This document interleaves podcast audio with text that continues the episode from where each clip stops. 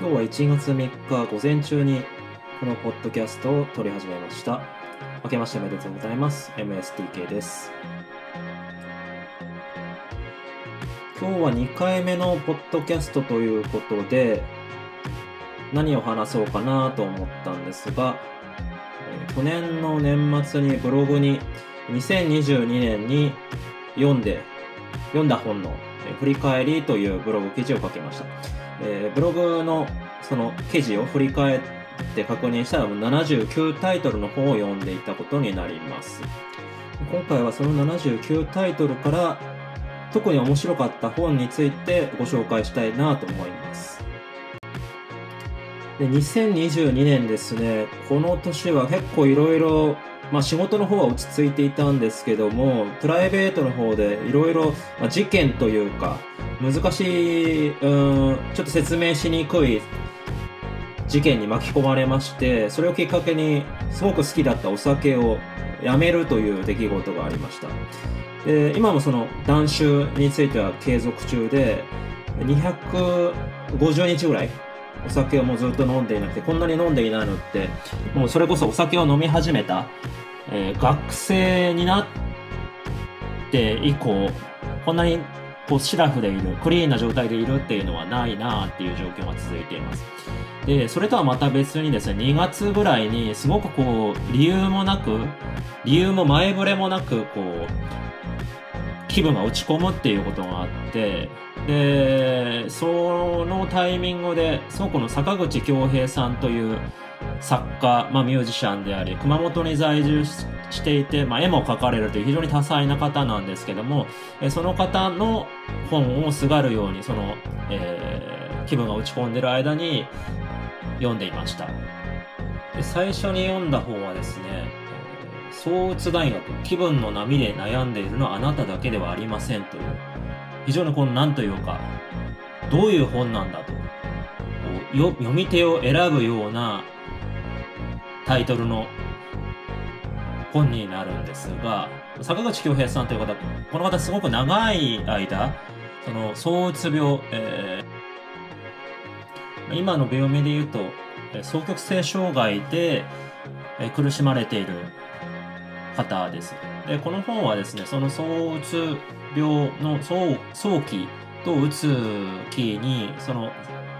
筆者である坂口恭平さんがどういうふうに過ごされているのかっていうことを、こと細かに書かれた本で、非常にこの層の時には、えー生産性が高くて、想像力もすごく豊かになる。で、絵もどんどん描けるし、文章もどんどん書けるという、非常にこのエネルギッシュな生活生活を送られているんですけども、そのうつの時になると、それが一転して、もう布団の中でずっとこう寝転がっているしかないような生活をするしかないっていう、そういうサイクルで、えー生活されていると。で、それを読みながら非常にこの自分にも、この気分の波っていうものの中で、えー坂口さんほど大きな波ではないんですけども、自分もこの非常にこの生産的なものとか何でもこう、いろんなものに取り掛かったりとかいろんな活動をするような軽い層のよ層の波みたいなものがあったんじゃないかなという思い当たる節がいろいろありました。なのでこう自己分析自分の性格というかあの体質に近いものかもしれませんけどもそういったものを自覚する上で坂口恭平さんの本っていうのを読んで何か救われるというか、うん、そこまで大掛かりな言葉じゃないのかもしれないんですけどもある種のこう拠り所になるような感覚っていうのがこの本にはありました。坂口さんの本では去年最後に読んだ本が継続するというコツこれは最近出た本なんですけどもこちらも面白かったです。これは坂口さんがいろいろ本を書いたり絵を描いたりっていう制作創作活動をどのように継続しているのか。まあいろんなそのチャレンジをどのように続けているのかというコツのようなものをえ説いているという本になります。非常にこの面白い本で面白いというか独特だなと思います。えっと継続するコツをまず楽しいことしかやらないと。で、えー繰り返しをしない。同じ繰り返し同じことを繰り返さないということを、えー継続のコツとして挙げてるんですね。まあ、これはちょっと矛盾するような、継続っていうのはこの繰り返しをするっていう風に捉えられると思うので、一つ矛盾があるものと、まあ、本の中でも言われているんですけども、まさにその矛盾の中にあるものが、一つのクリエーションですね、制作創造の活動の根源に迫るようなものになっているんじゃないかなと思いました。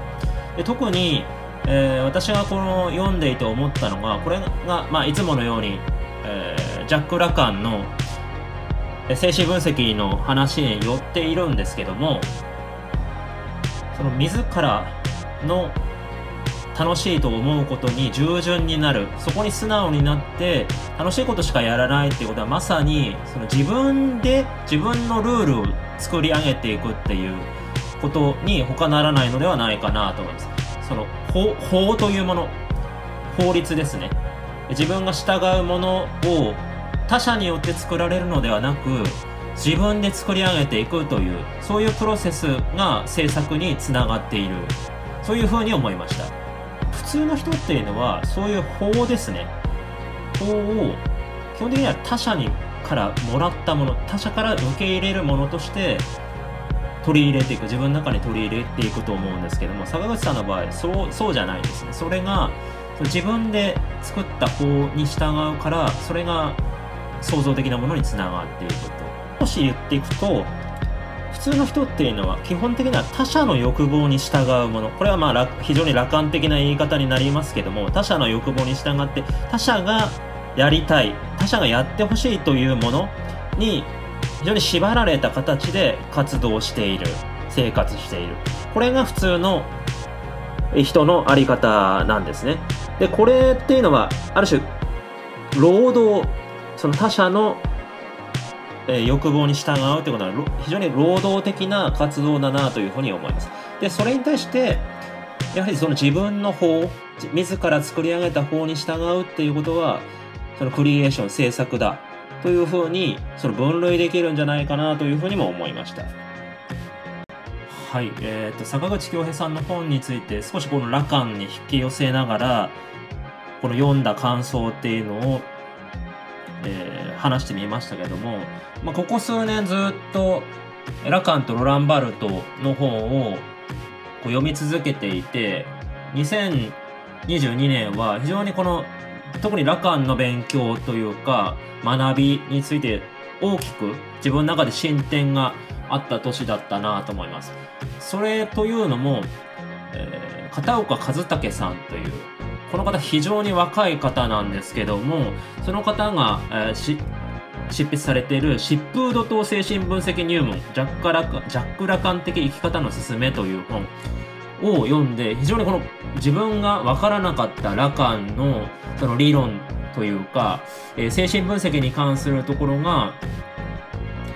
非常にクリアになっていくことがありました。この本については、非常にこの話題になりました千葉雅也さんの現代思想入門の中でも非常にお勧めされているんですけども、本当にこれまだ書かれたのが20代前半とかで書かれた本なんですね。でその中で、そういう若い、えー、まだ学生？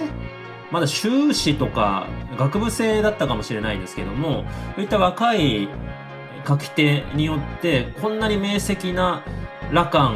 の入門が書かれるという驚くべきことだなと思います。で、えー、今ちょうどですね、その前著というか、この疾風土等精神分析入門という本はちゃんとした出版社から出ているんですが、その前の、その前に片岡さんは疾風土新疾風土等精神分析用語辞典という同人誌を出してるんですね。で、これ、えー、本人がネットのウェブストアで、え通販で売られているんですけども、この本も非常にわかりやすくて、すごい本です。えぜひ、その羅漢に興味があるのであれば、こう手に取ることをお勧めします。で、すごくいいなと思ったのが、まあ、その最初にこの本を読むのが正しいのかどうかっていうのをちょっと僕もわからないんですが、この何冊か今まで出ているラカンの入門書を読んだ上で、さらにラカンの本人の著作、まあ、エクリとか、まあ、いろんなものがありますけども、そういったものにチャレンジして、まだなんかうまく整理がつかないなっていう状態。で読むと、非常にこの片岡和武さんの本は、その分からない部分、なん、こう、振り、振り落とされてしまうような部分っていうのはラカンの本にはいくつかあるんですけども、その分からない部分が非常に整理されてクリアになって、こう腹落ちしていくような種類の本なので、一番最初に読むっていうよりか、なんかわからない、ああ、ラカンってやっぱり難しいな、わかんないなっていう状態で読むと、非常に効果的なんじゃないかなと思います。で、な、なんというか、こんなことだったのこんなことを言っていたんだという驚き、発見に満ちた、その読書体験が、この、これらの本にはありました。で、羅漢関連で言うと、もう一冊、ニコラ・フルーリーというフランス人ですね、が書いた、現実界に向かってジャック・アラン・ミレール入門という本。こちらもわかりやすかったです。で、アラン・ミレールっていうのは、ラカンのま弟子であり、娘婿なのかな？っていう立場にいる人で、ラカンが死んだ後に、その、えー、残った原稿とか整理して出版しているような人なんですけども、ラカンに言わせれば、自分の正当的な後継者になっているような人ですね。で、そのアラン・ミレールの入門書。で、アラン・ミレールの本っていうのは、まだ翻訳が一冊もないらしいんですけども、先にその入門書だけが出ている。で、これも非常にこのラカンの分かりやすい入門書になっていて、まあ、アラン・ミレールの入門書なんですけども、ラカンの難しい部分について、非常にクリアに説明しているような本になってます。で、その片岡さんの本も、この、えー、アラン・ミレール入門も、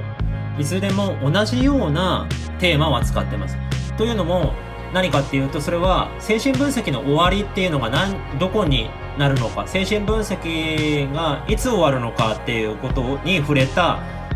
ことなんですけども、それっていうのは何かっていうと、まあ、自らの得意性、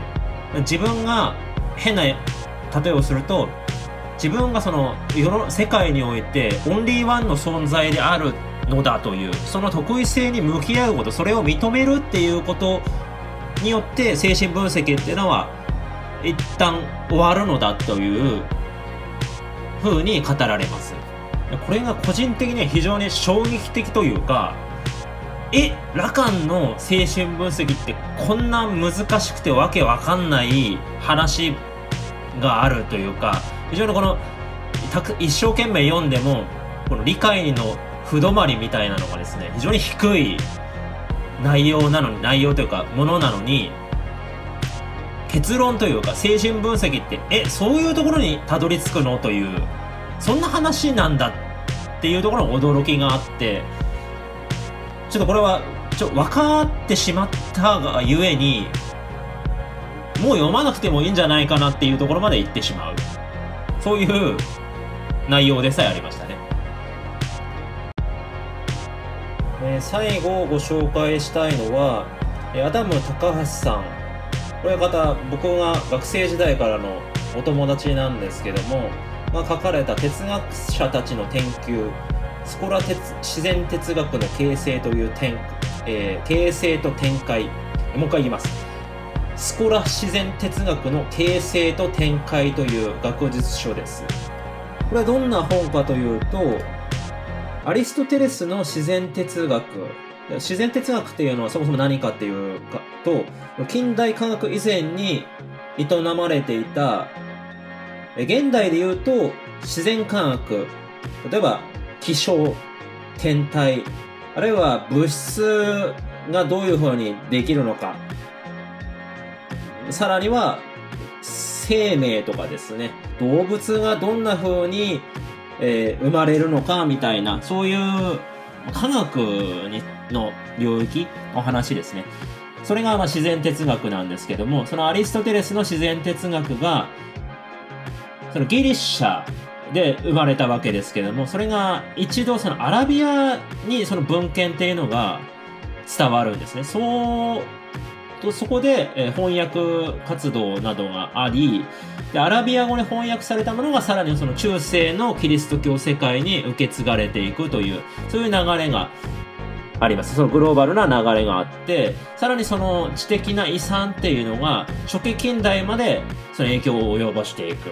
この大きな歴史の流れ、アリストテレスって、えー、紀元前400年ぐらいの人だったと思うんですけども、そこから17世紀、初期近代って言われるまで、まあ、言ったら2000年ぐらいですね。2000年ぐらい、どのようにアリストテレスのこの自然哲学が読み継がれていったのか、というものを解き明かした本になります。非常にこのマニアックな内容になるんですけども、え高橋さんがすごく時間をかけてこの本を書いた丁寧に書かれたことによってそのマニアックでいろんな要素が入り乱れたというか、複雑な話もあるんですが、えわかりやすいお話、わかりやすいストーリーとして読むことができると思います。で、アリストテレスの自然哲学の中で、まあ、どういったものを扱っているかというと、この本の中で大きく2つに分かれています。1つは、その天球、タイトルにありますよけども、天球、天体ですね。えー、哲学者アリストテレスが、まあ、どのようにその天体っていうものがあるのか、天体というものが動いていて、そういう天体ってどういうものなのかというふうに、えー、説明し理論づけたもの、それがどういうふうに読み継がれたのかっていう話が前半部分になります。で、後半は、えー、アリストテレスっていうのはその天体がどんな風に我々の生活世界に影響を及ぼしているのかっていうところまで、えー、話を進め進めるんですが、その、その、えー、その理論ですね。その理論っていうのが、ある種物質理論につながっていくんですね。で、その物質理論が後半では、えー、どんな風に読まれるのかということが、書かれています。で個人的に非常に勉強になったというか、読んでいて面白かったのが、後半部分の物質理論に関するものになります。でその中でも特にアリストテレスの物質理論におけるですね、四元素論と質量形相論という2つの理論があるんですが、これが、そのアリストテレス自身は、その2つの理論を一緒に論じていないという指摘、これがこれはももしかしたら基本的な指摘だったのかもしれないんですけども、非常に今日疲れている、疲れるというか、面白いく読みました。四元素論っていうのは、あの、アース、ウィンド、アンダー、ファイヤーの中にも出てきますけども、火、水、土、風、ちょっと順番おかしいかもしれないですけど、その4つの要素によって物質っていうのが構成されているんだというまあなんかそのファンタジーの世界でも出てくるような理論になります。でもう一つの、えー、質量形相論っていうのは、えー、と物体物質というか物の存在ですね物の存在を形成しているのは材料的なものである質量とそのうんそのものの本質を定めるようななんていうかイメージに近いものですね。え椅子であれば、木でできている椅子であれば、その木というその材質自体があ質量になります。で、まあ、椅子の形ってありますよね。あの足があったりとか、背もたれがついていたりっていう、そのイメージ、もののそれ、それを椅子だと定めるようなイメージが、その形相に当たるようなものだと思います。で、それをね、その2つの要素、えっ、ー、と、質量と形相によって物質ができているという理論。で、この四元素論と質量形相論っていうのは、アリストテレスのコアというかベースによくアリストテレスを論じる際にもよくこの言及されるような理論で私もその哲学のテクストをいろいろ読む中で、まあ、アリストテレスの持っている理論の中にはそういうものがあるよねということはずっと知っていましたし、まあ、ある意味慣れして慣れ親しんだものの一つではあったんですけども今回そのこの本を読んで初めて四元素論と質量形相論っていう2つの理論の関連性どういうふうにこの2つの物質理論、まあ、重なり合う領域があると思うんですけどもこの2つの領域があのどういう関連を持っていたのかという一つの謎に気づくことになったのかなと思うんですね。でその今まではその2つの理論があるということがバラバラになんというか、あ、そういうものもあって、そういうものもある。で、この関連っていうところには全然その気がつか、気が向かなかったんですけども、えー、実は、そのアリストテレス自身がそもそも、その2つを同時に関連づけては論じていないっていう、え、そうなんだと。で、じゃあ、それを、後のですね、アリストテレスを読んできた人たちは、実はそのアリストテレス自身が、あの、関連づけて論じなかった2つの理論を、その統合しようという動きを見せるんですね。で、その中で、また一つ、なんというか、ドラマが生まれていく。これが、この本の一つのハイライトになっていて、非常にドラマティックで面白い部分でした。はい。2022年に読んだ本の中から特に印象に残ったものについてご紹介してまいりました。今日はこの辺で失礼させていただきます。また、えポッドキャスト、家で一人にいる時に撮ってみたいと思います。それでは。